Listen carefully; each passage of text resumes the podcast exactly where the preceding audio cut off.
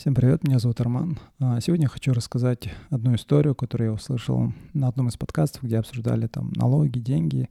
Интересная очень э, история о том, как Марко Поло, знаменитый венецианский торговец,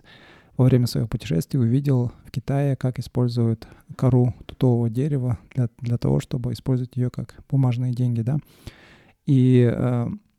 он, Марко Поло, говорит, был очень-очень удивлен, потому что на тот момент европейцы все жили как бы на золотом стандарте, да, то есть они использовали а, как а, валюту а, для обмена, там, для торговли золото и серебро, да. И я, говорит, не знаю вам даже, как это рассказать, просто расскажу, говорит, как есть, да. И он рассказывает то, то, о том, то, что а, китайцы а, на тот момент, они были под управлением а, монголов, да, Хублай хан, знаменитый потомок а, самого Чингисхана, правил Китаем на тот момент. И он рассказал о том, как они брали черную кору тутового дерева,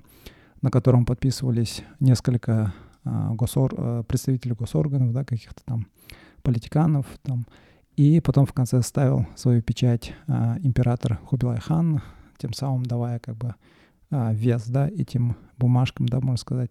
И он эту главу, говорит, Марко Поло назвал э, так, говорит, как, говорит, как великий хан э, делает а, из а, бумаги, которую сделали из а, коры дерева, и убеждает всех в том, что это, ну, всех в своей стране, говорит, что это деньги, и что их можно пользоваться, да. И э, здесь в статье пишется то, что вся суть, как бы, этих банкнот была не в том, что они имели какую-то свою а, ценность, да, то есть эти бумажки не имели никакой ценности, как, допустим, золото, серебро или другие драгоценности, драгоценные камни, да, имели ценность. А, говорит, оно приобретало свою ценность только потому, что государство или император в этом случае так сказал, да. Ну, вы наверняка как бы сразу понимаете, да, как бы на что это похоже. В наши дни наши все деньги, доллар, рубли, тенге в Казахстане, они те же самые бумажки, да, как и во времена Хублахана, которые имеют свою ценность только благодаря тому, то, что наше государство так сказали. То есть они не имеют никакой своей ценности, как золото либо серебро, а они имеют ценность только потому, что государство так сказало. И это то, что называется фиат. Наверняка, если кто-то там,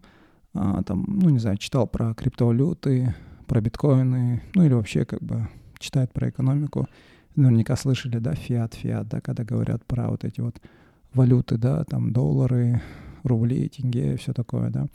И есть как бы криптовалюта, да, с обратной стороны. А фиат — это, говорит, латинское слово, которое переводится как «пускай так и будет», да, то есть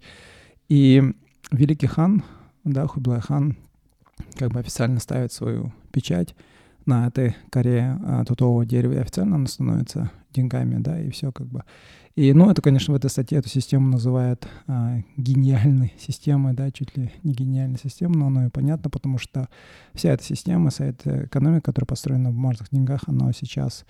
а, как бы мейнстрим, да, то, что сейчас а, эконом, макроэкономика, которая следует все государства мира, поэтому как бы все вот эти вот СМИ, которые имеют свою какую-то долю в этом, да, можно сказать, они, конечно же, будут говорить, что это идеальная, грамотная система, которая там имеет только свою пользу. Здесь дальше говорится про историю, о том, то, что, ну, как бы, вот такая, такой вид денег, да, который использовался как замена золота и серебро, оно не была первой, да, то есть где-то, говорит, несколько сотен лет назад, 300 лет назад, до Марко Поло, а, в этой в провинции Чуань в Китае использовалось, использовалось а, а, железо а, как замена для золота и серебра, да, то есть использовалась как а, валюта, да, то есть чтобы, ну, там тоже у них, они жили, говорит, на, на берегу, да, вот эта провинция Сычуань,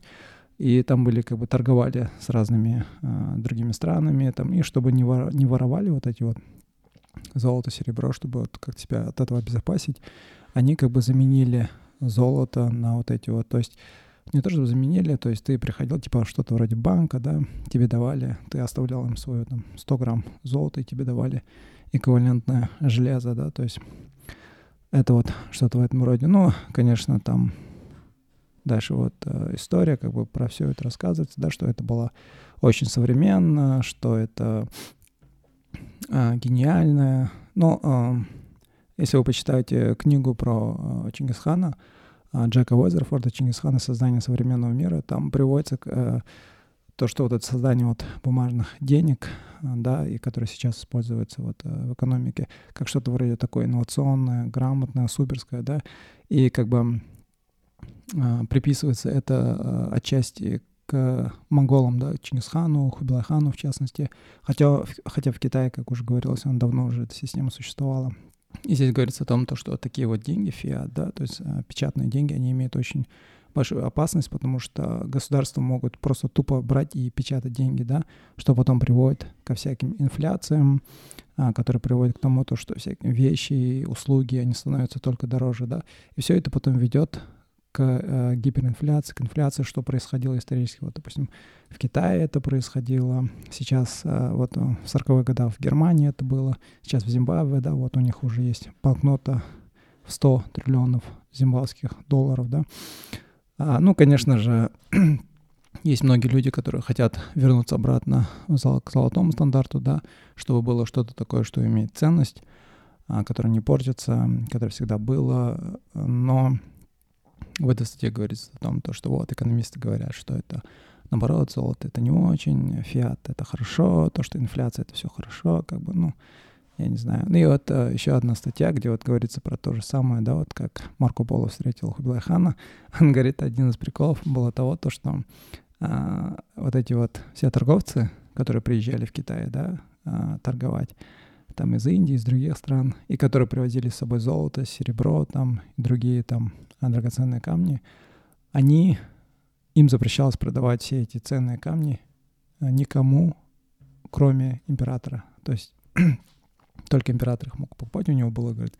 12 экспертов, а, типа ювелиров, да, которые там оценивали всю эту вещь. И потом император просто называл свою цену, по которой он мог, хотел продавать, и все, как бы. вот такая вот тема была, да, то есть э, получается, ну, как бы это можно назвать конфискацией, но но он им как-то хоть что-то им платил, да, взамен за вот эти все вот а, золото, серебро. Получается, как бы все золото, серебро, все вот эти драгоценные камни оставались у императора, а весь остальной народ мог торговать только бумажными деньгами, да, то есть и потом вся эта тема перешла в то, то что а, эти бумажные деньги, да, которые ты, допустим, скажем, я живу э, во времена вот Хубилайхана, у меня есть золото, я пришел, обменял его на банкноты, да, на бумажные деньги. И потом я захотел вернуть их, да, там, забрать свое золото, но нет, мне возвращали просто обновленные бумажные деньги, да, то есть вот такая вот система фиат, которая и сейчас, она точно такая же, да, то есть вот такая вот история. Все, всем спасибо, пока.